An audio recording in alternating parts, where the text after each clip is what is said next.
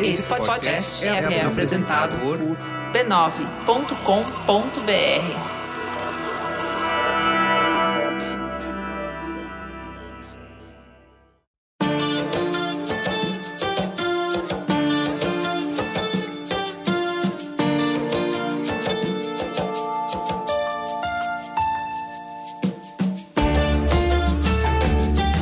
Bem-vindos à minissérie Alegria Agora, Agora e Amanhã, uma expedição especial do Mamilos co-criada com o Bradesco. O Bradesco acredita que a cultura é um instrumento poderoso para transformar o futuro. E para te mostrar isso, a cada sexta vamos te levar para uma festa diferente do Brasil. Vamos mergulhar nos sons, nos cheiros, nas emoções de cinco festas populares que contam a história do nosso povo e constroem a nossa identidade. Desde março de 2020, que a alegria está suspensa em todo o território nacional. Entre tantas perdas, falar das festas que não aconteceram é reclamar um espaço para a nossa dor, dar contorno e nome para ela. É construir a certeza de que vamos voltar a sorrir, suar, cantar, dançar e brincar juntos. É refletir na importância do que criamos e vivemos nessas festas. Eu sou a Juva Lauer. Eu sou a Cris Bartz e hoje eu serei a sua guia na nossa expedição. Vem comigo para Campina Grande pular o maior São João do mundo.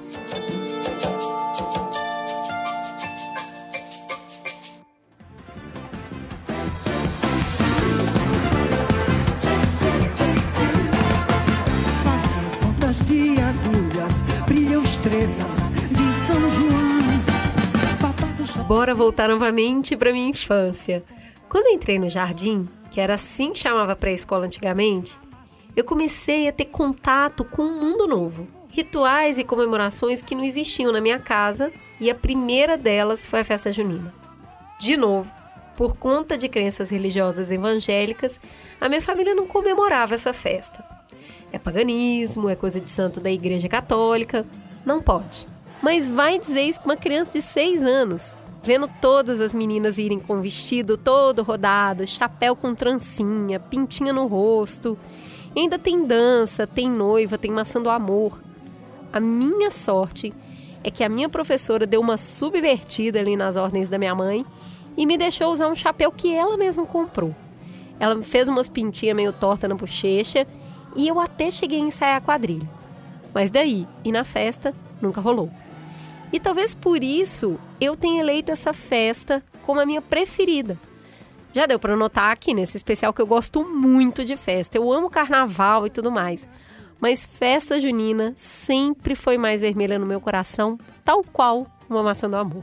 Eu sempre vivi um pouco desse encantamento pela TV, quando o maior São João do mundo, que acontece na Paraíba, começou a ser transmitido para o Brasil todo. Daí, eu não falo que fazer um Mamilos é um privilégio, quando a minissérie sobre festas populares surgiu, eu já arrastei meu pé e falei: essa é minha. E a Juliana, generosa que só, vai, Cris. E eu fui lá.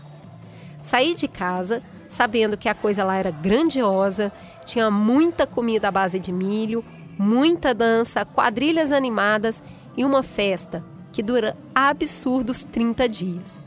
Como é que pode uma coisa dessa? Esse povo é doido? Chegando lá, eu bebi umas 10 doses do povo campinense durante dois dias. Saí de lá meio bêbada, mas entendendo que a festa é feita à base de muita autoestima. É recheada de histórias de longa data.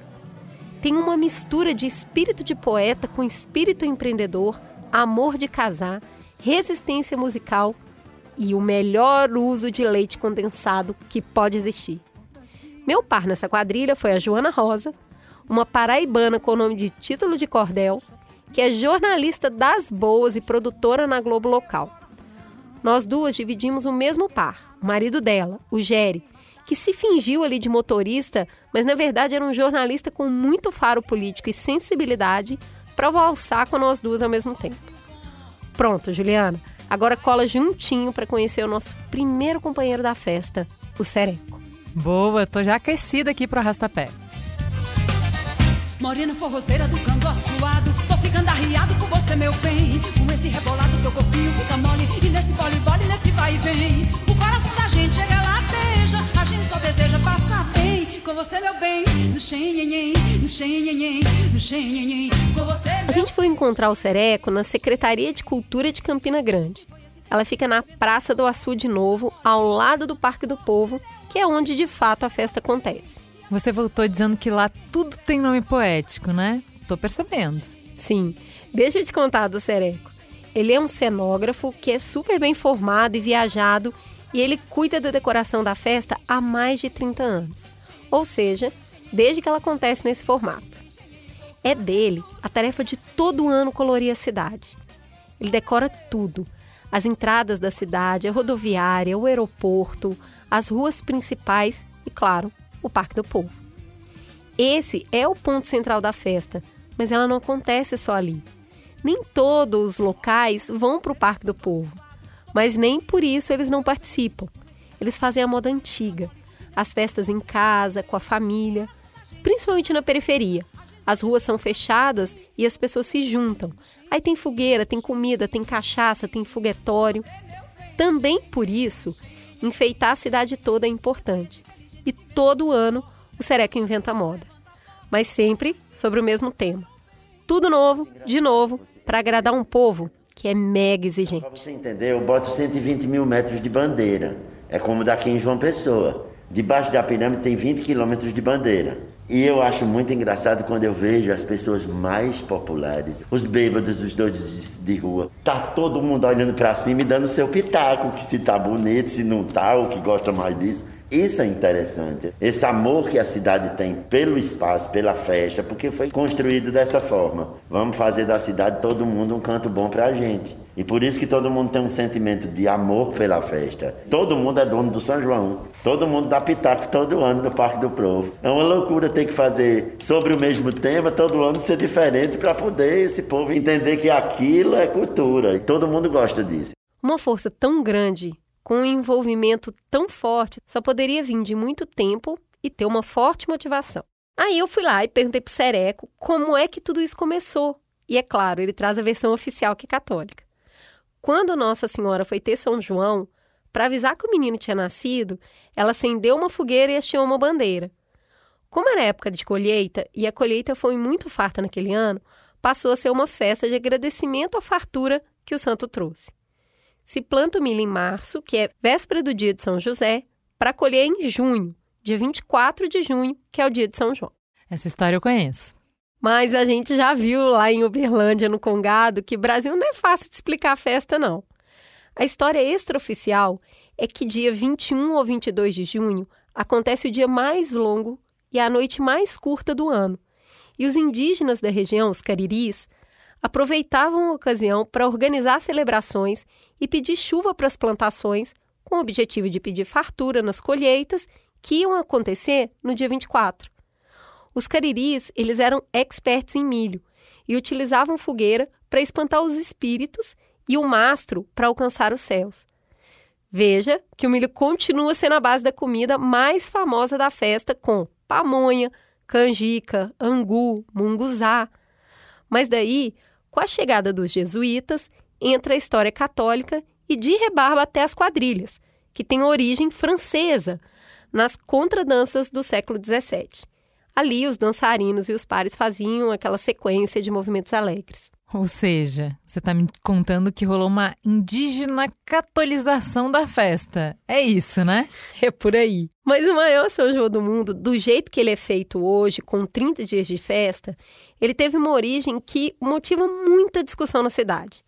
Tem quem acha um absurdo dar tanto crédito para um político e tem quem conte cheio de amor, como é o caso do Sereco falando da gestão do Ronaldo Cunha Lima. Até antes de Ronaldo, a gente era uma cidade universitária, que tinha uma boa universidade e uma cidade industrial. Quando ele entrou, o poeta veio voltou, ele tinha sido caçado na ditadura e voltou como prefeito depois da, da, da abertura. E ele administrou a cidade com poesia, tipo assim, para você entender quem era a pessoa. Já pediu quanto pude nesse sentido capricho, zele por sua saúde e não coloque aqui mais lixo. Que era nos terrenos baldios da cidade, tinha uma poesia pedindo para você não colocar. Então a forma já passou a ser diferente. Nós tínhamos saído de um período de, de, de, repressão militar, dessas coisas, o Brasil inteiro, e entra uma pessoa light dessa que com poesia popular ele pedia para que você organizasse a cidade, não sujasse, limpasse, não botasse, não quebrasse placas, pontos de ônibus, tudo isso era com a poesia.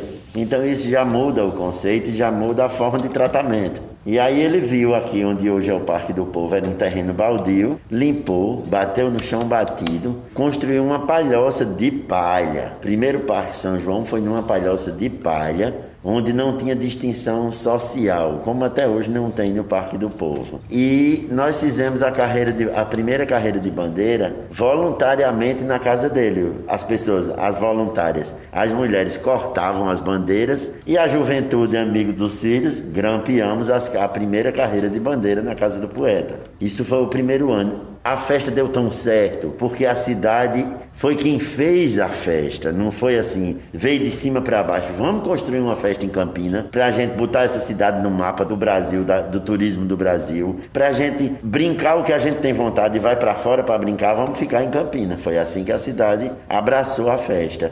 Cara, que amor! Seria meu sonho um prefeito poeta? Não é bonito isso? Cara, demais. Resumindo, então, a festa que era indígena e por isso pagã virou católica para virar pagã de novo e hoje é também um produto cultural articulado politicamente que gera renda para a região. Isso é Brasil demais da conta. Pois é, mas fazer da festa um negócio que gera muito dinheiro não é novidade para campinense. Esse povo é muito dado a negócio, eles são empreendedores natos. A cidade foi fundada em volta de uma feira que começou a acontecer porque a região recebia muito tropeiro que vinha do norte e ia para o sul. Eles davam uma parada ali porque tinha um açude que tinha uma fartura de água limpa. Tá lá até hoje. Ali começou uma feira de troca, por fim uma vila. Com o clima ameno que tem lá, o clima é uma delícia. Terra de qualidade e gente boa de conta, passou por vários ciclos econômicos, com agricultura, pecuária, algodão e hoje é polo de tecnologia com desenvolvimento de software e hardware que são exportados até para a China. E o algodão também nunca parou, como orgulhoso fala o Sereco. Aqui em Campina foi desenvolvido o algodão, o BRS 200, que é o algodão que já nasce colorido, que é o que já nasce marrom, já nasce verde, que não vai sujar. Agora, mais do que nunca, a gente está precisando que ninguém que não polua rio. E a, a, foi desenvolvido, quer dizer, o algodão ainda hoje, em 2021, ainda é tecnológico muito mesmo, entendesse? Caramba, mas com essa inovação aí, com esse histórico todo, eu consigo entender de onde vem a autoestima do campinense. O povo que realiza, hein? Isso mesmo. Ouve só. A gente é, é, é, isso, a gente assim, é meio primeiro eu, segundo eu, terceiro a nossa foto, para depois o resto, entendeu? A gente diz que Campina não é Londres e tem fog, não é Nova York e tem Central Park, que é esse aqui, entendeu? E não é a, a Casa Branca, mas tem um obelisco. A gente é assim. É, Gilberto Gil diz isso, muito engraçado, já disse em entrevista, disse de Campina. Se você não gostar da sua terra, como é que vai ser? A gente é assim, campinense é assim. É, todo mundo tem autoestima. Cara, isso é bom demais. Eu queria beber isso. pois é. Onde, onde, da onde ele compra? Tem é na garrafada. Vender? Gente, sensacional. Agora está desvendado o mistério desse povo que fala de si mesmo com tanto afeto, mas sem arrogância, né? Totalmente. Agora chegou o momento que eu queria ir para a festa de fato. Eu pedi para Sereco me guiar como um par quando tudo começa do começo mesmo. Eu queria saber onde que ele se inspirava para decorar a cidade e tudo mais. A feira é meu maior celeiro. É na feira que eu vou e saio com ideia, sempre. É ali está a essência da cultura popular, dentro da feira. Você tem as panelas de barro, você tem a Rua das Flores, a Rua do Peixe, a Rua da Carne, a das sucatas, as dos cereais, você tem a dos queijos e dos doces, que é maravilhoso. Você sai andando pedindo um pedacinho, quando chega no final já comeu, não tem mais fome, não compra mais nada, porque já comeu tudo. E assim você tem contato, você tem cultura popular e você tem tudo isso. Então, como decorador, eu tenho que conhecer histórias. Para criar histórias dentro do Parque do Povo, entendeu? Sobre o mesmo tema, porque eu acho que no dia que a gente perder bandeirinha e balão, tchau a festa, entendesse? Porque tem gente que já quis botar luxo de cristal no Parque do Povo. Eu adoro, eu já fiz luxo de vassoura, de palha, mas de cristal eu não boto. Tá entendendo? Porque tem a ver com cultura popular. Isso é a essência da gente. Bandeirinha, balão, fogueira. Eu começo o São João no dia 1 de março que é eu pego 220 mil bandeiras e entrego para uma associação de mulheres que elas grampeiam as bandeiras. Então essas mulheres vão, eu digo como quero e elas produzem. Isso leva dois, um mês e meio, dois, eu com 40 mulheres trabalhando num galpão e elas produzindo, com crianças dentro de balaio.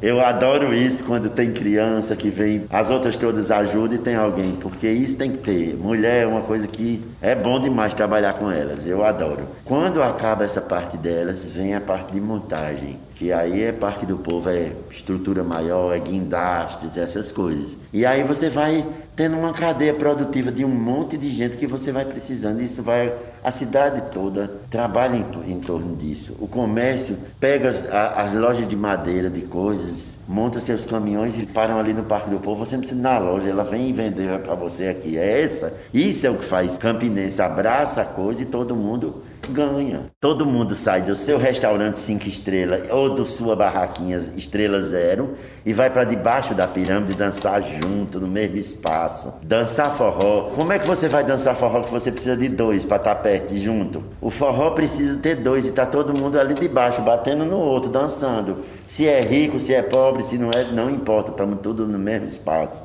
A pirâmide é democrática para isso. Isso é fantástico. Cara, isso é a mesma coisa que eu vi no carnaval, igualzinho, Lindo, igualzinho, né? igualzinho. Bom demais. Eu tô conseguindo já visualizar essa mistura linda. Mas por que pirâmide? Só essa parte que eu não entendi. Não era festa junina, parque do povo? Da onde que saiu essa mistura do Brasil com o Egito? então, o que era a antiga casa de palhoça, que foi construída a estrutura Aí, quando ela foi ficar grande para abrigar, porque o Parque do Povo ficou enorme, ela precisou de uma estrutura triangular armada para segurar. Pronto. O povo pôs o nome de pirâmide, chamou de pirâmide e aí ficou. Numa festa popular, o nome que as coisas Exato. têm é o nome que o povo dá. Pronto. Pronto. É isso mesmo. E aí eu perguntei para o Sereco é, se aconteceu em algum ano uma decoração que tinha sido mais especial, que ele tinha ficado marcado de uma maneira diferente. Olha que história delícia. Tem, tem uma, uma que sim. É que eu fiz, até porque foi minha mãe que coordenou, com 86 anos. É, ela precisava fazer uma, uma, uma, cirurgia de variz e minha mãe é uma mulher super ágil. Então ela precisava ficar com a perna parada. Eu disse, como é que eu vou fazer minha mãe ficar parada em casa? Solução, vou criar uma coisa. Ela sabia fazer fuxico pequenininhos, é reaproveitamento de retalhos de pano que você corta uma rodinha e faz uma almofadinha e vai emendando uma na outra e você faz coxas, toalhas, essas coisas, isso é fuxico. Então eu tive a ideia de fazer a pirâmide do Parque do Povo de fuxico, só que em tamanhos grandes. O que é que eu fiz? Eu digo, eu vou pegar a minha melhor assistente para coordenar isso, quieta em casa, com quatro mulheres em volta, fazendo os três mil e poucos fuxicos que eu precisava, e ela fez a pirâmide inteira. Isso é que eu acho lindo. Então, e todo mundo achou super lindo. Aí foi ótimo, porque ela fez os fuxicos, obedeceu a perna parada, e eu consegui fazer uma decoração que ficou na história, porque todo mundo achou muito lindo. Você imaginar que ninguém imaginava que um prédio de 23 metros de altura por 35 de largura, com fuxicos de 1,40m, eram fuxicos assim, entendeu? Armados todos, tinha um bambulê dentro para poder ele ficar armadinho e foi montado todinho. Então, isso ficou na minha memória, porque tem a coisa afetiva. E outra também foi um ano que eu ninguém sabia e eu botava um balde de purpurina lá no teto da pirâmide que é acionado por uma cordinha. Todo sábado eu deixava todo mundo brilhando no Parque do Povo e ninguém sabia de onde vinha. Que era enquanto todo mundo tá dançando, eu baixava o balde, ia caindo purpurina e ia ficando brilhando o povo. E as pessoas diziam, eu tô brilhando, eu também, ninguém sabia onde era. E eu ria muito. Cara, que maravilhoso! Eu tô encantada, é? eu tô apaixonada. Eu tô amei a história da mãe dele. Eu amo o Fuxico, deve ter ficado lindo corre lá no Instagram que vai ter foto, pra vocês verem que ficou incrível. E eu e a Tatá, filha da Cris, somos duas pessoas que amamos purpurina. eu adorei essa Pois é. história, cara. É muito Sensacional. incrível. Pro Sereco, Ju, é fundamental ele contar essa história 30 dias todo ano. Para repetir cordel, chachado, baião, forró, zabumba, arrastapé, chita, folclore e tantos outros signos, porque para ele tem que entrar no sangue, no coração das pessoas, geração após geração, para virar cultura. Então eu pergunto para ele: "Mas Sereco, para que que serve tudo isso? Para que que serve essa cultura?" E ele: Por que, que importa viver? Se você não tiver cultura, para que, que você vive? Viver seco, sem nada, passando uma borracha e apagando tudo, deixando branco. Para que serve isso? Só se vive quando você tem história. Para poder contar como é que você. Cara, que visão é essa, né? Não é? Pois é. Põe pra ministro da cultura, não pode? Pois é, já deu para notar que, além de tudo, o São João é muito visual. Tem muita cor. Aí eu já estava no clima das cores. Bora, fui conversar com a Luzimar. Ela é muito arretada e ela é costureira de quadrilha.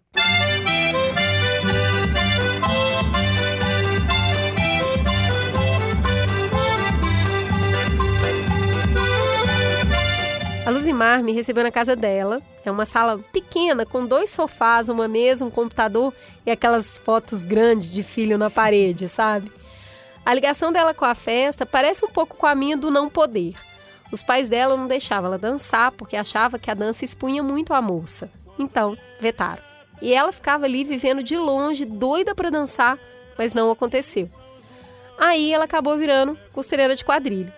E a festa se mostra bem democrática aqui também, porque tem reunião de equipe, eles conversam juntos qual vai ser o tema, todo mundo palpita, e aí ela recebe os croquis, faz uma roupa piloto, e aí todo mundo tem que aprovar para rolar a produção. Mas já teve vez dela pedir reunião de novo, porque ela falou que chegou uns croquis muito feios e que ela não ia costurar aquilo não. Mudaram todos os planos. E daí é vida de costureira, é tecido, aviamento para todo lado. ah, isso eu sei como é. Pois é. Então, casa lotada de gente cortando pra lá, bordando pra cá, converseira a noite toda. Isso tudo ao som de forró que vai se misturando com máquina de costurar, sabe? Daí teve um ano que ela chegou a fazer 80 vestidos e 80 roupas masculinas. Os vestidos, eles têm saia com cerca de 20 metros de babado. E todos eles precisam de overlock e depois ser franzido à mão e preso com fita colorida para depois receber bordado, pedraria, fuxico. Aí vai depender do tema que a quadrilha escolheu. Já as roupas masculinas são camisas, coletes e blazer. E ainda tem que fazer o sapato, os arranjos de cabelo, isso tudo sai caro. Tem traje de 5 mil, 10 mil. Tem noiva de quadrilha que chega a 15 mil reais. Tudo isso, amiga, é bancado pelas próprias quadrilhas. Eles fazem festa, rifa, venda de água no sinal, vaquinha dos próprios integrantes, tudo que for necessário, à base de muito corre. Caramba, eu não tinha nem ideia desses valores. Enquanto você foi falando, já fiquei pensando, eu queria um vestido desse. Aí depois já mudei de ideia bem rápido. Pois é. E eu não fazia ideia que eles que corriam atrás do dinheiro pra fazer tudo isso rodar. Tem uma trabalheira sem fim, com algum subsídio da prefeitura para a coisa acontecer.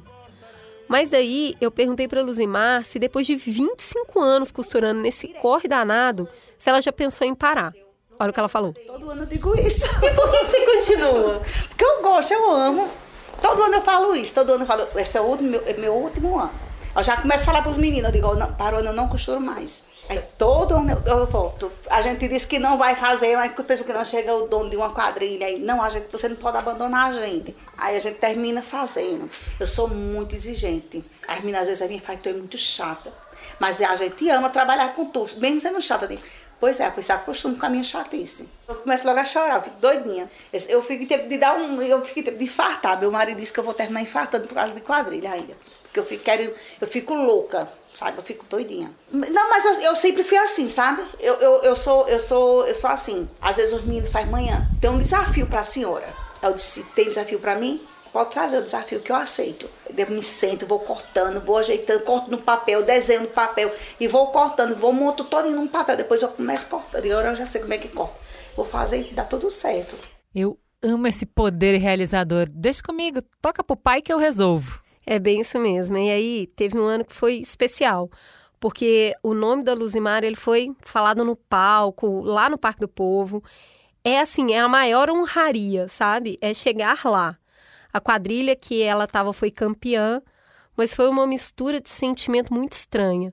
Todos muito intensos. Segura na minha mão. Ai, ai, ai. Que foi em 2015. Mas para poder meu nome ser falado no Parque do Povo, ser falado para todo mundo escutar, precisou de eu passar por um momento muito difícil para poder acontecer isso. E não era assim que eu queria, né? Eu queria que fosse reconhecido como, como eu faço as roupas. Não porque eu falei que a gente ia ser campeã, que foi em 2015 a quadrilha foi campeã, mas eu falei que ia ser campeã e terminou sendo, né? Tinha amor. E a roupa foi muito linda. A roupa ela ficava tipo uma rosa. O tema era o cravo e a rosa. A, a saia em si, ela ficava tipo uma rosa mesmo. Tinha as pétalas, a gente trabalhou muito. E muito amor. E suor, sangue, choro, tudo que a gente colocou. Eu bati o recorde. Nesse ano foi eu, foi duas pessoas só, não foi?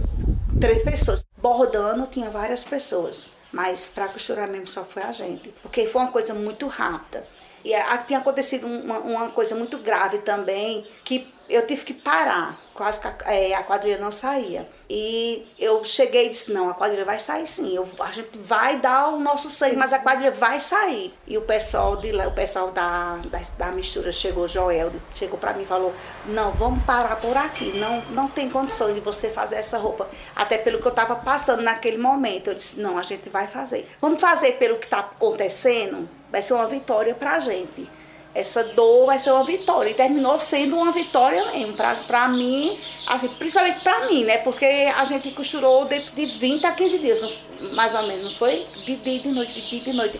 E quando foi no dia, quando foi no dia de dançar mesmo, tava pro concurso, quando a gente terminou tudo, a gente já tava todo mundo cansado. A gente tava, sabe, sem o rosto feio, toda feia mesmo. Quando a gente terminou de fazer, que eu disse que eu joguei a roupa assim, a, última saia, eu disse terminando, que a gente começou a pegar e menino, a gente chorando, todo mundo chorando, com medo de não dar tempo. A gente saiu todo mundo cansado, mas só que assim, o cansaço da gente terminou quando a gente chegou lá no, no teatro para se arrumar, para se ajeitar, todo mundo dormindo, se ajeitar tudo, que a gente orou, fizemos uma oração. A gente terminou entrando num arraial de é, três minutos. E esses três minutos conta a gente poderia ter perdido por causa desses três minutos, mas só que esses três minutos foi uma benção, porque esses três minutos que a gente perdeu, a gente ganhou em cima do figurino, de tudo, de tudo, de tudo. E terminou a coisa sendo campeão.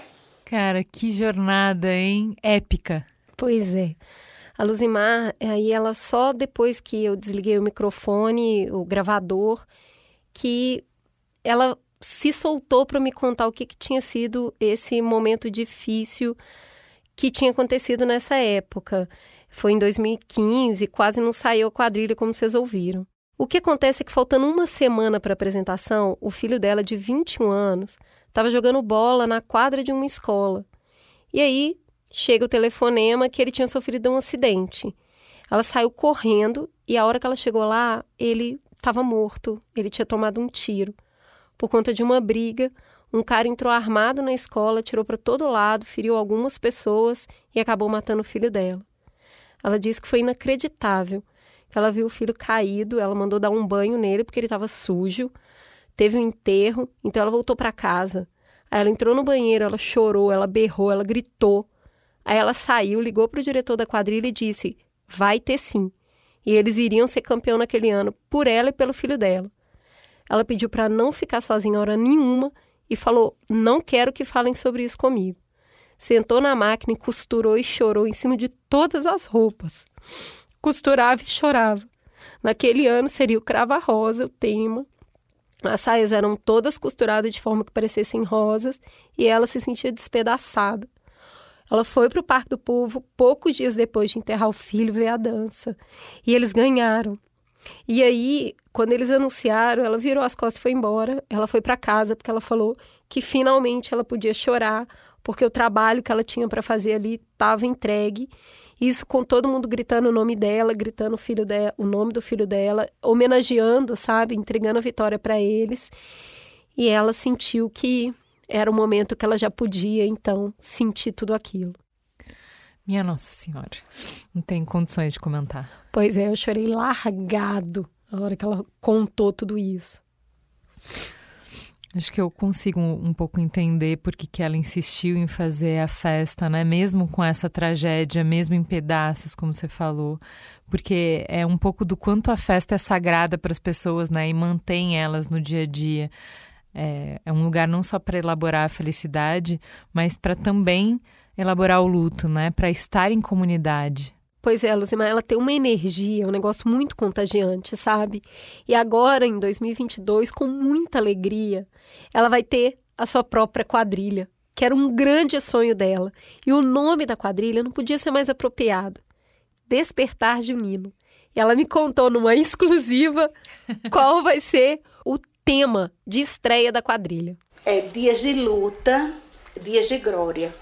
No despertar do São João, a tradição se renova que a tradição vai se renovar esse ano, o ano que vem, né? A gente quer renovar, a gente quer despertar para o São João, porque a... Ai, lindo demais, gente. Olha, depois dessa história toda eu precisava de um trago para arejar as ideias, depois de tudo isso, esse batalhão de emoção, né? Eu fui pro trailer da FIA, O Bom Que Dói.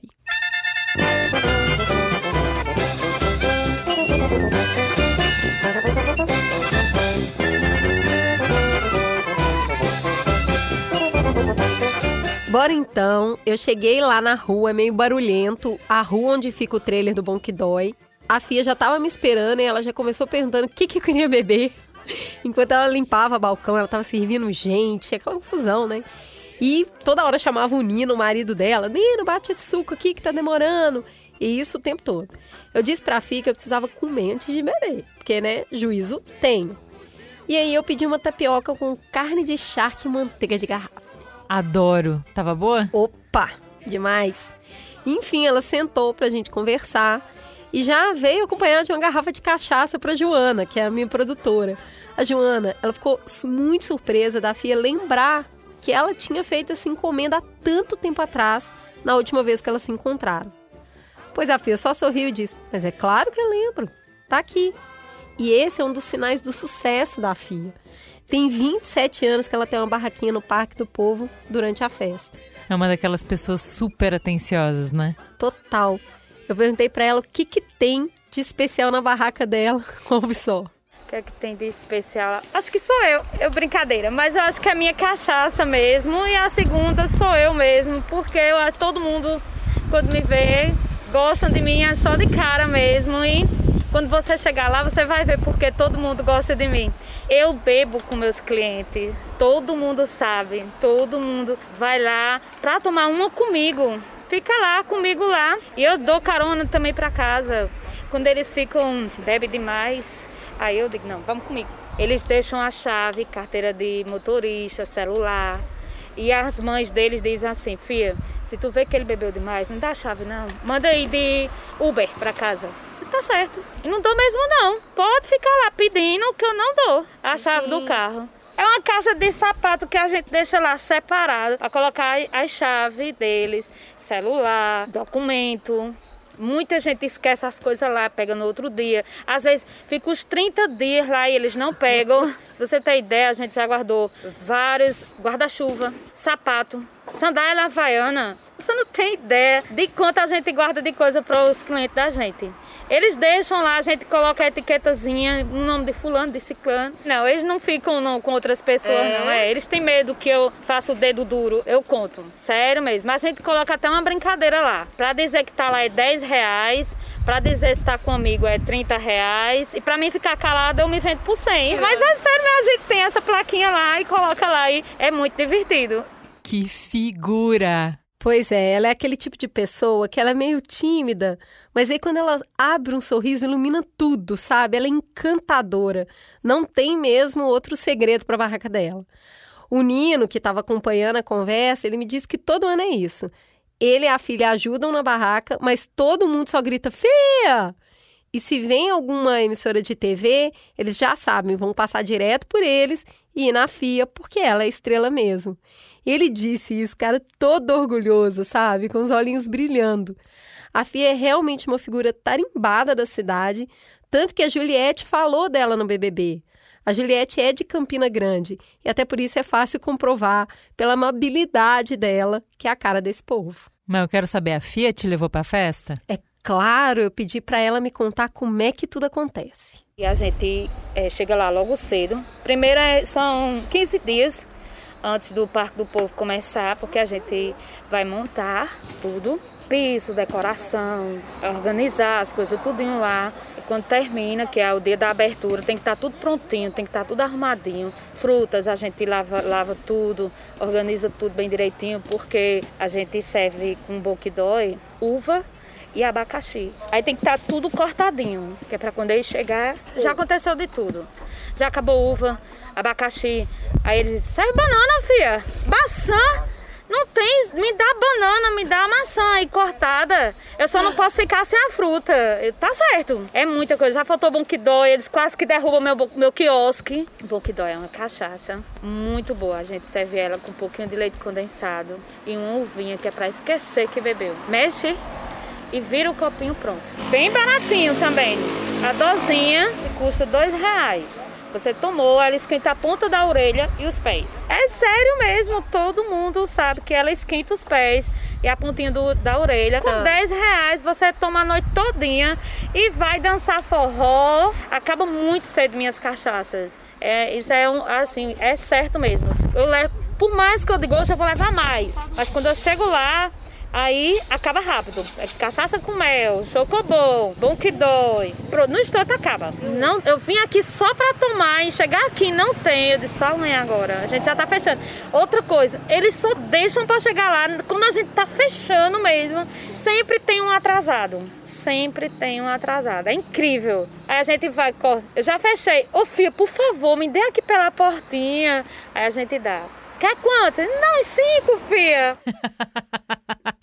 Adoro, fiquei morrendo de vontade de provar. Atendimento assim é que fideliza, muito bom. Pois é, a FIA tem um envolvimento lindo demais com a festa. A festa do São João especial é que ela é muito, muito, mas muito charmosa a nossa, a nossa maior São João do mundo é muito charmoso, é acalente.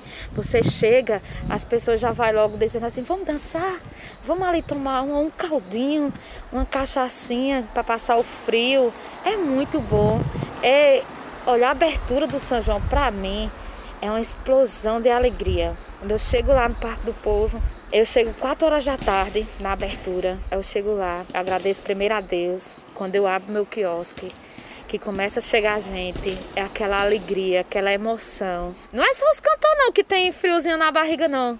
Acho que todos os barraqueiros ali tem, porque dá um frio na barriga que você fica ali doido que chegue logo, que abra aqueles portão, que é para os clientes entrar. Parece que não é só aqueles fogos do que, que tem não na abertura não, a gente também fica em êxtase, porque é muito bom.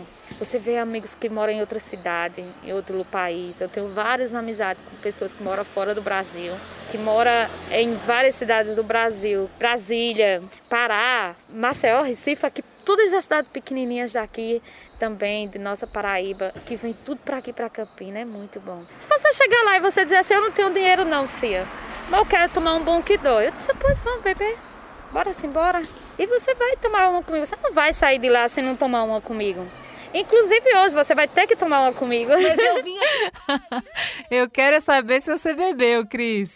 Opa, foi na hora que eu topei. Mas não é só beber não, filha. Tem uma declamação antes. Acompanha só o nosso shot e o vídeo desse momento tá lá no nosso perfil no Instagram. Eu falei que era o melhor uso de leite condensado do Brasil. Vou dizendo e você vai escutando. Oh, porque bebes, companheiro porque bebes tão ligeiro. Se és covarde, saia da mesa. A nossa empresa requer valores. Essa é a minha terceira dose hoje, né? Porque antes de você chegar eu já estava bebendo.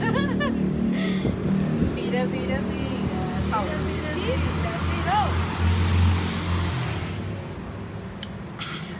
Desce suave. Muito bom.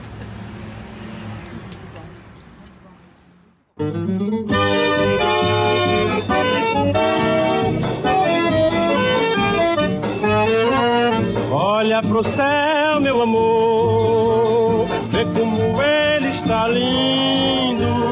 Olha para aquele balão multicor, como no céu vai sumindo. Olha pro céu.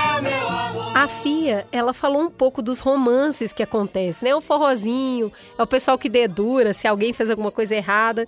E eu queria saber um pouco mais sobre isso.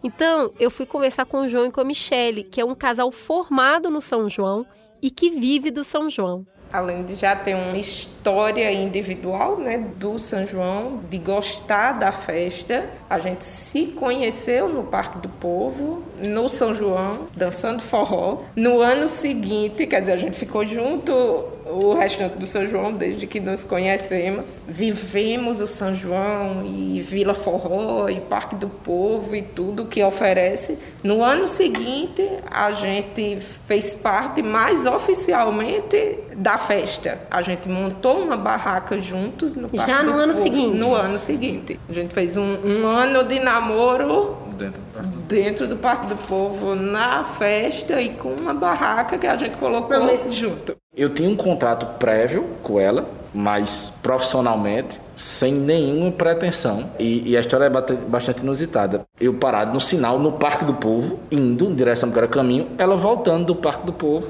passou na frente do meu carro. Ela disse: Olha, porque ela tinha um relacionamento pretérito, disse, olha quem tá só. Amanhã eu vou procurar ela. Olha quem tá só. Eu fui, oxente, eu vou, se ela veio na sexta, quem vai na sexta vai no sábado.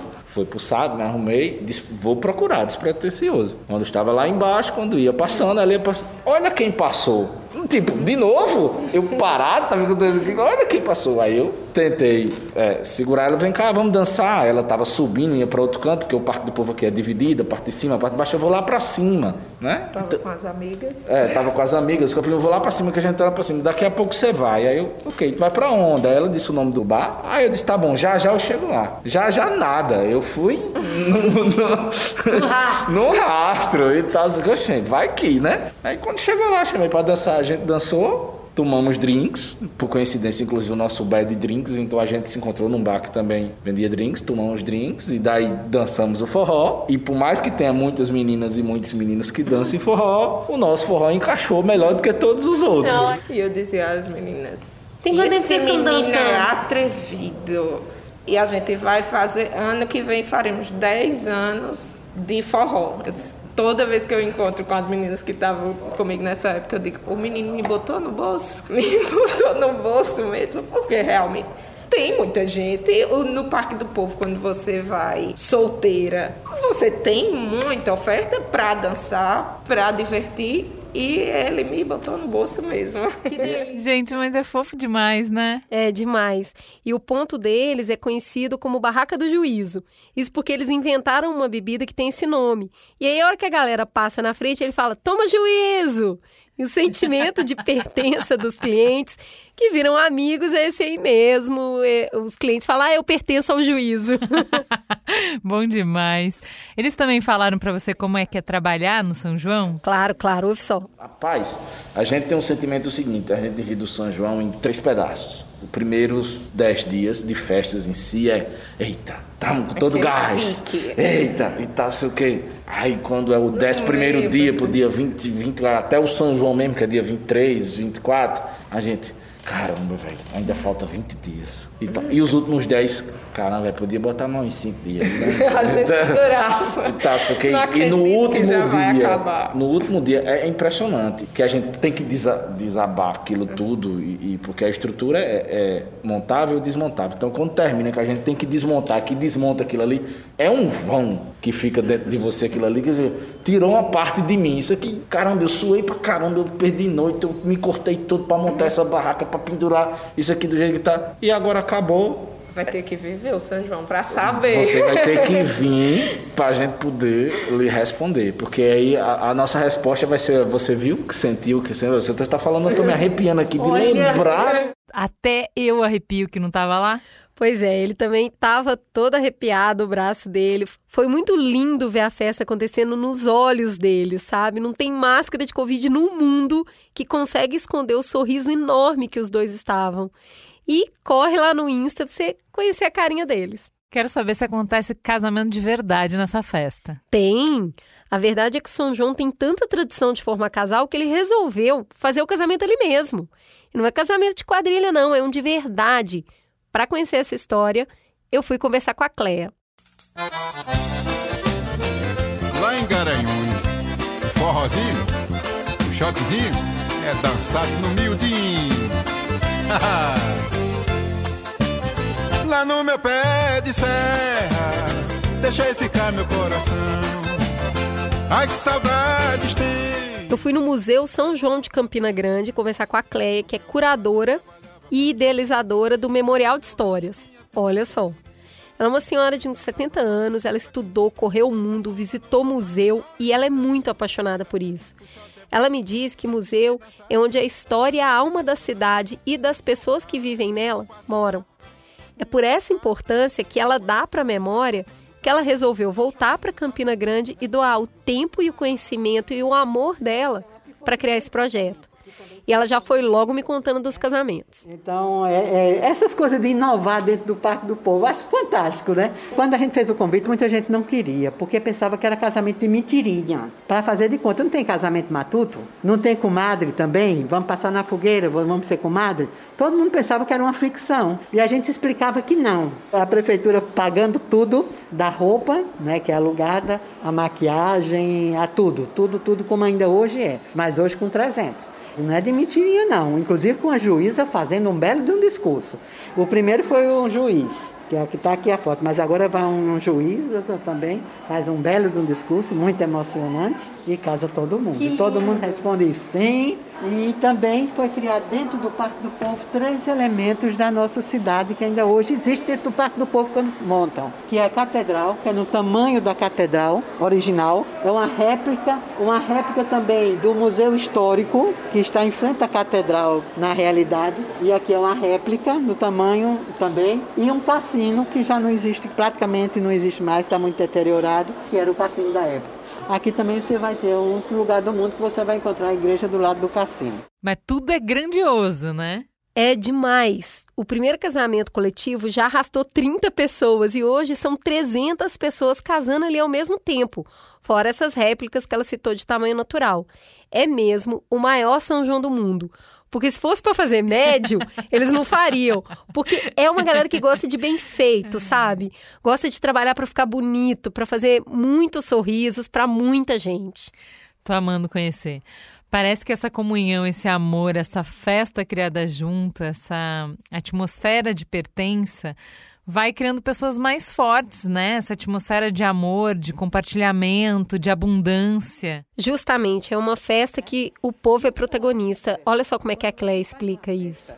Eu sempre dizia isso para os prefeitos. Eu digo, olha, uma festa eu faço em duas horas. Eu telefono para a banda, telefono para quem vai montar a estrutura, telefono para o som, iluminação e para uma empresa de marketing. Está feita a festa. Mas um evento histórico, turístico, cultural precisa envolver a cidade. Olha a diferença. Então é para isso que a gente está aqui, para dizer isso que eu estou dizendo. Um evento tem que ter a participação do povo. Você tem que estar lá no Parque do Povo. A Clé é muito potente, como você pode perceber. Ouve só o que, que uma mulher que tem muita autoestima e autoconfiança faz em defesa do seu povo. Eu morei em Madrid durante quase seis anos. Uma vez eu estava no aeroporto esperando um avião que chegava do Nordeste, que é justamente Recife.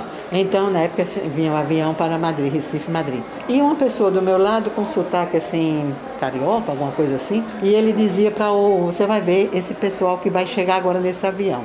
É um pessoal do Nordeste, é um pessoal feio, é um pessoal que vem cheio de bagagem, que eles trazem comida, trazem carne assada, traz queijo, traz tudo para as pessoas que moram aqui quando eles vêm visitar. E é um pessoal que ainda usa aqueles caminhões antigos, não é que é, é para levar a gente para trabalhar para lá e para cá. E eu escutando isso, né? aí me virei para eles, é um pessoal feio.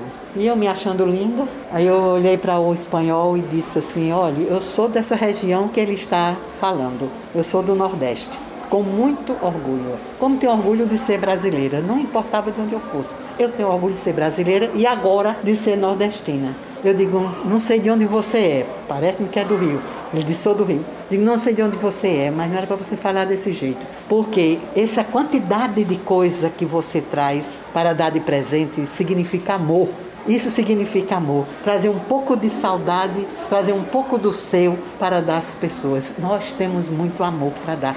Isso que você chama essa coisa pejorativa de trazer comida, isso é amor. E este carro, este carro, a gente não utiliza mais esse carro não. Em alguns lugares já não se usa mais. Mas deveria ser colocado no museu, porque esse carro levava trabalhadores esperançosos de dias melhores. Foram pessoas que fizeram com que o Brasil fosse para frente.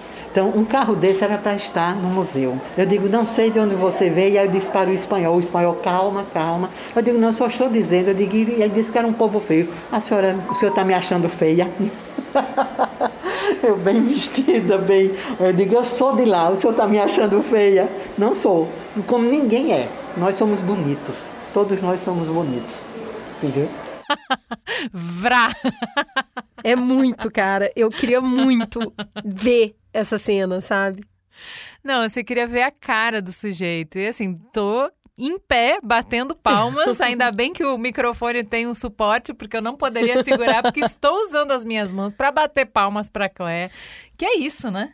Pois é, a Cléa, ela me emocionou muito com o trabalho que ela faz para as crianças, com a história da festa, das origens dos avós dessas crianças, para elas crescerem orgulhosas de onde elas vieram. E as pessoas hoje mesmo estavam conversando com a criança, dizendo que essa festa é uma festa de interior, não de interior geográfico, mas de interior de nós mesmos. Então começa dentro do nosso coração. Quando a gente começa a pensar nessa festa, quando vai chegando aqui o São João, o nordestino e o campinense, ele já começa, parece que já é diferente, já se arrepia, já é outra coisa, é outro clima diferente. Então é uma festa que começa de dentro da gente. A alegria, o contato, o abraço. É como eu digo também, é uma festa de cinco sentidos. Né? Porque quando você vê uma bandeira, você lembra do São João, onde você estiver. É uma festa que onde você sente o barulho de uma fogueira, como eu sentia quando morava no exterior, na Espanha. Eu me lembrava das nossas fogueiras, a fumaça. A gente tem saudade até da fumaça. Então, quando você come um milho assado, cozido em qualquer parte do mundo, você lembra da nossa pamonha, da nossa canjica, é paladar.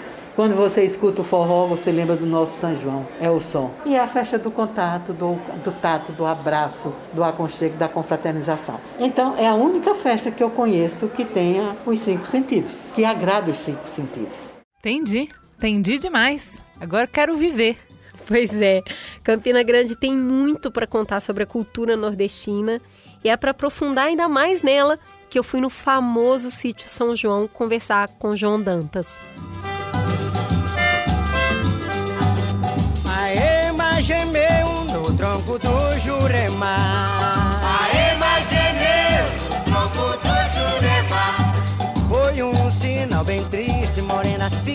O João Dantas, ele tem 68 anos e ele me disse que ele foi um ator medíocre, um diretor mais ou menos, mas que na cenografia ele sempre brilhou.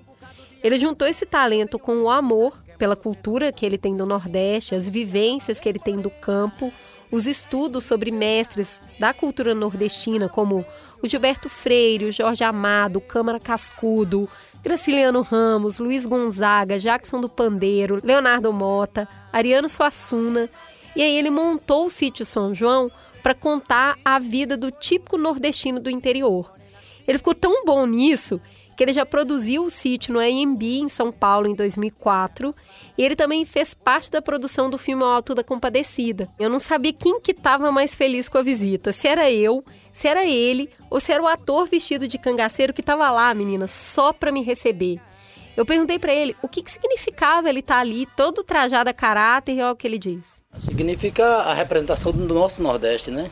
Muito bom. E o povo gosta muito de cultura e assim eu também aprendi a gostar da cultura e estou por aqui, recebendo o povo que vem, que passa aqui nesse, nesse belo projeto que é a Vila City São João. E ele tava lá só para você? Sim, tava tudo vazio, né, por conta do Covid, mas eles fizeram questão de me dar a noção mais próxima possível de como é quando tudo funciona. Nos 60 dias de atividade, trabalha, menina, 500 pessoas lá dentro, se dividida entre os atores, seguranças, limpeza, recepção, socorrista.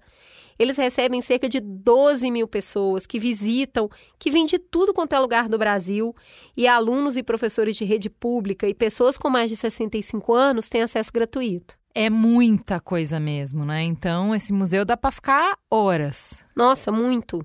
E assim, não dá para contar tudo aqui para vocês, mas eu queria te levar para conhecer a bodega, que é montada lá dentro do sítio São João. É aquele tipo de lojinha antiga que vendia de um tudo, sabe? Enquanto eu olhava encantada para tudo aquilo, tem foto no Instagram, óbvio, eu com um mega sorrisão, me achando dentro da bodega. Mas aí o São João, ele foi dando significado para todas as coisas que eu estava vendo. Vem comigo. A bodega eh, seria, há 100 anos atrás, a loja de conveniência de hoje, o mercadinho de hoje. Porque naquela época você não existia supermercado, não existia loja de conveniência, existia os armazéns de secos e molhados, secos e molhados, porque se vendia de tudo, desde querosene, inseticida, fumo de rolo, misturado com comida, com, né? tudo era diferente. O modo de envelopar os alimentos era outro, porque não existia plástico, não existia sacola de plástico, não existia geladeira nem freezer para você conservar os alimentos. Os alimentos eram conservados na base do sal mesmo. Então tudo era daquele jeito que você está vendo ali. As carninhas tudo salgadas e tal. E aí aqui você sai encontrando tudo. Baladeira, que lá pro sul chama estilingue, aqui nós chamamos baleeira, fogos de artifício, lamparina, pólvora, chumbo para espingarda, espoleta, pinhão. Eu você imaginar ralo para ralar, colher de pau, e vai mexendo nas coisas, ratoeira para pegar rato, e vai passeando aqui e você vai marcando um encontro com o passado, né? Aqui tem coisas que em época de funcionamento eu nem deixo aqui. Porque eu tenho, eu tenho brilhantina aqui de 100 anos. Eu tenho óleo de cheiro de 80, 100 anos. Remédio, cibazol de 70, 80 anos, né? Então eu levo para casa. Aí você encontra todo tipo de guloseima para as crianças, galinha de açúcar, sabe? É coisa demais, né? E aí vai, né? Cordão de todo tipo de, de sisal, cachaça de toda qualidade, o radinho aqui que funciona, o dinheirinho da época. Aí vai mexendo, vai encontrando bebidas de época, crush, clipper, cachaça, pau dentro, a plaquinha de não vendo fiado. Você só pede cobra muito fiado, aí eu inventei esse versinho aqui para evitar transtorno e também decepção. Só vendo fiado da cor no cabo safado e ladrão, mas é preciso o freguês apresentar um cartão. Aqui você encontra de tudo o que você imaginar. Rapadura, mel de engenho, cachaça de toda qualidade, pão, guloseima de toda qualidade, tudo de época. E as frutas de época aqui, tudo. Quando você entra nessa bodega, aí você começa a sentir o cheiro. O cheiro da carne de charque misturado com banha, misturado com fumo, misturado com veneno de mata-rato. E daí vai, né? Que até o cheiro dessa bodega tem sua peculiaridade. Eu deixo uma cadeirinha de balanço ali, porque geralmente chega um idoso, senhor de 80 anos, 90 anos, aí fica sentadinho ali, não quer sair aqui de dentro. Cara, que amor! Dá pra imaginar, dá pra ver tudo, né? Que rico! Sim, e se quiser ver, eu tô falando, gente, vai no Insta, porque essa foto realmente, assim, eu estou a dona da bodega. Mas então eu perguntei pro, pro seu João por que, que ele faz tudo isso. O que, que significa ele manter tudo isso? Esse, esse projeto aqui eu não criei para mim. Ele não me pertence. Ele pertence à história, pertence aos brasileiros, aos pesquisadores, aos historiadores, às crianças que precisam conhecer sua história, entendeu? Que jeito poético e lindo de valorizar a história, né? Sim, mas eu guardei pro finalzinho melhor, o encontro mais emocionante. Eu vi uma casinha pequena com um alto-falante lá no alto, assim, eu desconfiei do que que era, mas acabando a visita guiada, eu pedi para ele me contar o que que era aquilo. Vamos lá, ali é a difusora, né? A difusora é a mãe do rádio. O que era a difusora? Era um pequeno amplificador distribuído nessas cornetinhas, muito singelas, né? E que terminava que era um meio de comunicação muito importante. Aquelas difusoras era quem, era quem noticiava os velórios, o nome do, de quem tinha morrido, os acontecimentos sociais, os casamentos batizados, os problemas sociais, os recados, a cultura de alguma forma, né? Já se amplificava a música através dos gramofones, naqueles microfones do tamanho de uma caixa de sapato. E dali se mandavam ir recados, anunciava-se as novenas. Então eu diria que a difusora é o que? A mãe do rádio. Olha só, são os nossos antecessores. Pois é, foi o que eu disse. Aqui, para mim, também é um lugar muito especial, porque o rádio é filho da difusora e o podcast é filho do rádio. É exato. Tem um negócio aqui no sítio que parece que ele é um pouco útero. Parece que é para você entender de onde que você nasceu. É verdade. Já deu para me entender na primeira conversa que eu tive com você ali, que você era exatamente a pessoa que eu gostaria muito de conversar. Você tem uma linguagem poética, você encontra os recadinhos em cada canto que você passa sem precisar que alguém diga. É De parabéns para você, viu? Divulga esse projeto. Quando você voltar a Campina Grande, traga seus filhos, traga amigos, porque nós queremos ter a Menina, eu saí de lá toda chorada. Mas também não é pra menos, hein? eu nunca vi coisa tão boa, foi na base da E o sujeito ia chegando, tirava logo o sapato Tivesse de botina, sola grossa, pico chato Entrava pra dançar no baile da Gabriela Tirando o meio sapato, só solta uma chinela, Eu saí de um grande símbolo da festa e fui para outro, o Parque do Povo. Eu fui conversar com a voz da festa, que é o Kleber. Ele é comunicador, jornalista, publicitário. Ele é filho de jornalista e, mais importante de tudo, minha filha, há nove anos ele é o apresentador oficial do maior São João do mundo, no palco principal do Parque do Povo. Esse é o ápice, Esse né? é o ápice Chegar lá. aqui. Eu sou o apresentador do maior São João do mundo. É um espaço concorridíssimo aqui. Eu já entendi que tem muito prestígio envolvido, mas o que que um apresentador de festa faz na prática? Vê só. A gente faz a apresentação das atrações e no intervalo entre uma atração e outra a gente tem que segurar o público. Ali a gente tem 60, 80, 100 mil pessoas ali. E às vezes o intervalo entre uma atração e outra vai de 20, 40 minutos a uma hora, uma hora e meia, depende do que pode acontecer com a atração seguinte, né? Às vezes E vai energia aí, hein? Demais, menina. Eu perguntei pra ele o que que move o coração dele pra fazer todo esse esforço. Ouve só. nordestino sabe o quão difícil é você promover cultura, você vender a cultura. Nós somos um verdadeiro grito de resistência. Manter uma festa da magnitude do maior São João do mundo, hoje já é uma festa que consegue se pagar, é uma, uma festa já consolidada, mas a construção da festa é muito difícil, porque a gente lida, a gente trata e a gente tenta vender no trabalho de captação, quando a gente busca grandes patrocinadores para viabilizarem a nossa festa, a gente precisa mostrar o valor da nossa cultura, apresentando os pequenos, desde os ambulantes que vendem milho, que vendem o bolo pé de moleque, que vendem a cachaça artesanal, a- a- aos quadrilheiros, as costureiras que produzem aquele figurino, aos trios de forró, aquele cidadão que tem como sua principal fonte de renda trabalhar como servente de pedreiro, como mestre de obras e passa o ano inteiro esperando para poder tirar aquela zabumba debaixo da cama e dizer eu sou músico e durante o São João ele ganhar um trocadinho ali, se juntando com dois amigos e fazendo um trio de forró. Aquele senhorzinho já de 80 anos que gosta de tocar sanfona, espera chegar o São João para tirar aquela sanfona, sabe, de cima do guarda-roupa, empoeirada. E eu acho que é mais com esse sentimento de saber que a gente está podendo contribuir por algo que envolve tanta gente bem intencionada. É tanta gente bem intencionada de verdade. É muita gente querendo apenas o espaço para dizer: eu pude fazer alguma coisa pela minha, pela minha terra, pelas minhas raízes, pela minha cultura. Eu contribuí de alguma forma. Sou importante nesse processo. O quanto São João nos fortaleceu, enquanto pessoas, somos o campinense, é a cidade de Campina Grande, o maior São João do mundo, reconhecido no Brasil e no mundo inteiro. É muito gratificante para todos nós. E como eu disse, Sensacional, muito bonito isso. Esse desejo de se sentir parte de algo maior que a gente, né? De sentir que a gente contribui, que a gente é fundamental para os nossos pares. É isso aí que vai criar comunidade, que vai criar identidade. Pois é, e aí é claro, se ele tava lá no alto do palco, eu pedi pra ele me levar pra festa. Pedi pra ele me falar o que, que eu ia ver.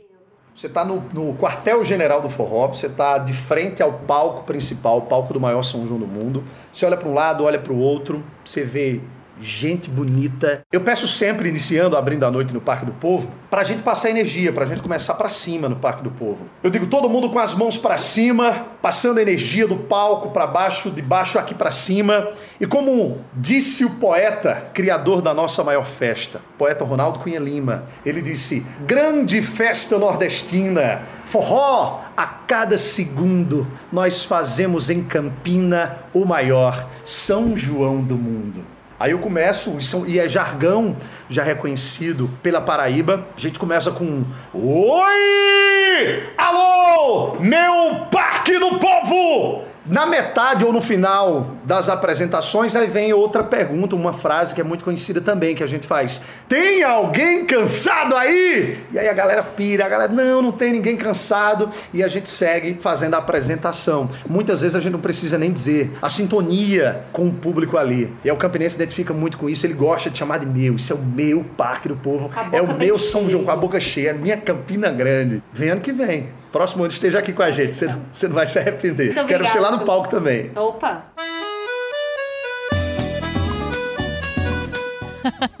Você é muito cara de pau, hein, Cris? Deixou aí esse convite só pra garantir o seu lugar na festa no ano que vem, né? Opa, boba eu não sou, né? E eu quero que você vai comigo. E se você ainda não tá completamente convencida, eu vou te dar a cartada final que é a trilha sonora da festa. Isso me levou pra minha última parada, que foi o encontro com o trio de forró pé de serra. Se arrasta aí.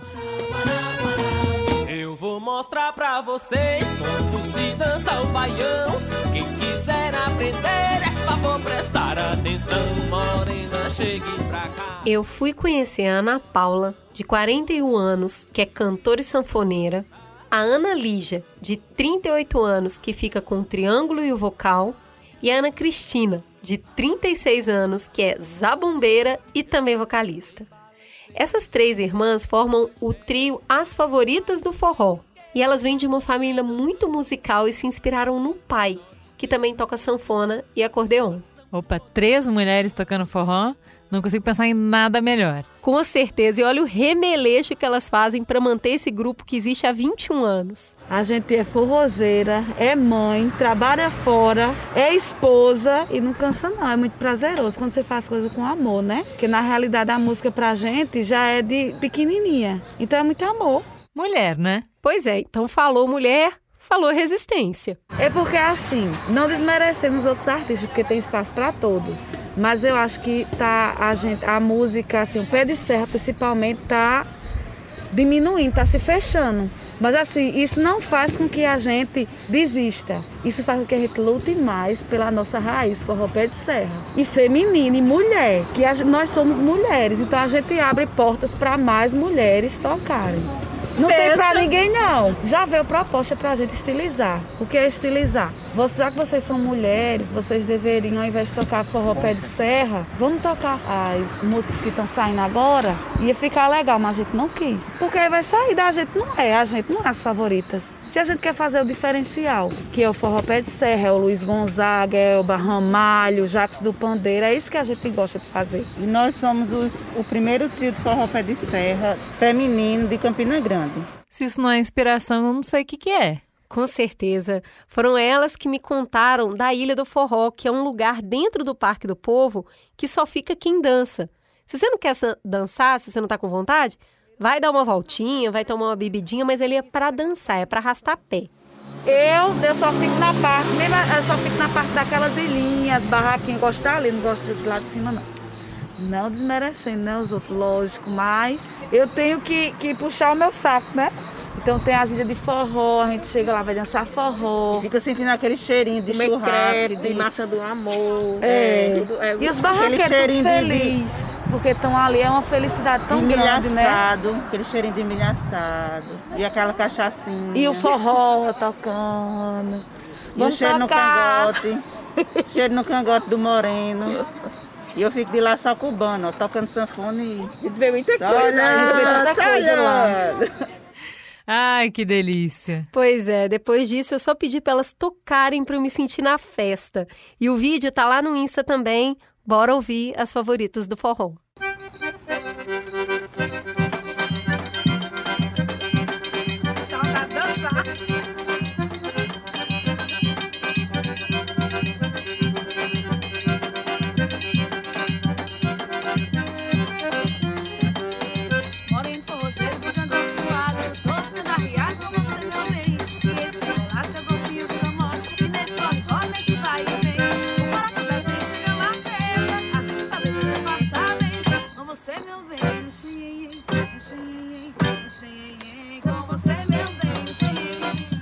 Uma viagem incrível. É possível ouvir o João Dantas com tudo que aconteceu para chegar até ali. Com a Cleia, é possível ver as imagens dessa evolução no memorial. O Sereco, a conversa com ele te dá a entender a importância da cidade, está toda colorida e bem produzida para receber a festa. O Kleber nos mostra onde que isso chegou. O orgulho de ser a voz da festa, de reinar na cidade por 30 dias, de falar com artistas, de animar o povo. A Luzimar materializa o esforço e a devoção para a festa com roupas volumosas, felizes. A FIA mostra por que é irresistível participar de tudo isso. O sentimento de estar perto, de conhecer, de brincar, de ter companhia para rir, para dançar, se sentir querido, sabe? Importante.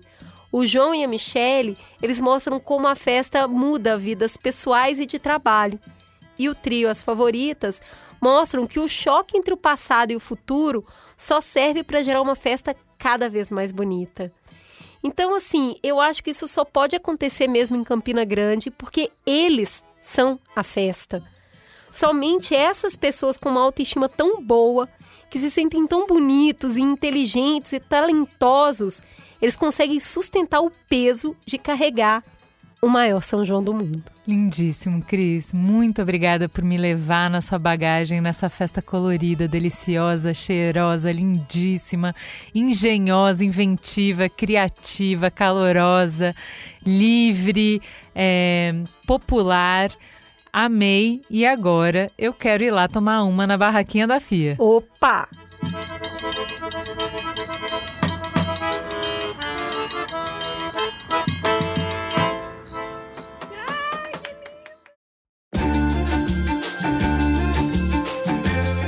Hoje, a nossa expedição fica por aqui.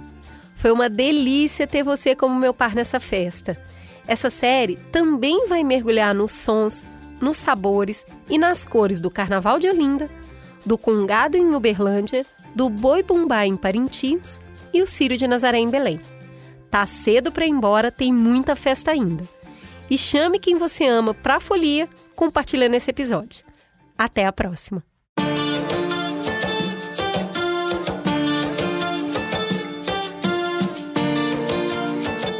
Cada festa que retratamos aqui e tantas outras pelo Brasil são fonte e resultado direto da riqueza da nossa cultura. São um encontro do nosso passado e do nosso futuro. A cultura é um motor de transformação. Quando a gente entende o valor da nossa história, das nossas manifestações culturais, então a gente está mais preparada para construir o futuro. É por isso que essa minissérie é uma parceria B9 Bradesco. Todos os anos, o Bradesco apoia, promove e amplia diversas manifestações culturais pelo Brasil. Não importa se a festa movimenta milhões ou se, por conta da pandemia, não conseguiu ir à rua. O que importa é a memória, a tradição e a conexão que elas geram entre as pessoas. E o espelho que são da gente mesmo, para que a gente se reconheça e consiga enxergar quem somos e para onde vamos. Você pode acompanhar as novidades de alguns dos principais eventos culturais do Brasil em cultura.bradesco. O Bradesco acredita que a cultura, além de parte da nossa identidade, é um instrumento poderoso de transformação.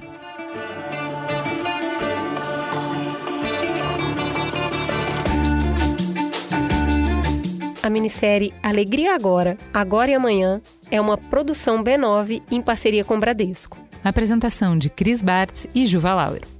Para ouvir todos os episódios, assine nosso feed ou acesse mamilos.b9.com.br. Quem coordenou essa produção foi Beatriz Souza. A direção de conteúdo é de Peu Araújo, com produção de Ana Tiago, Joana Rosa, Léo Nunes, Linha Cavalcante e Raíssa Dantas. A edição foi de Mariana Leão, com apoio de Andy Lopes. A trilha sonora original é de Bruno Boaventura e Jesus Sanches, da Sound Design. As capas são de Tiago Lucas. A publicação ficou por conta do AG Barros. O B9 tem direção executiva de Cris Bartz, Juva Lauer e Carlos Merigo. A coordenação digital é de Pedro Estraza e Matheus Fiore. E o atendimento negócios é feito por Raquel Casmala, Camila Maza, Grace Lidiane, Luzi Santana e Thelma Zenaro.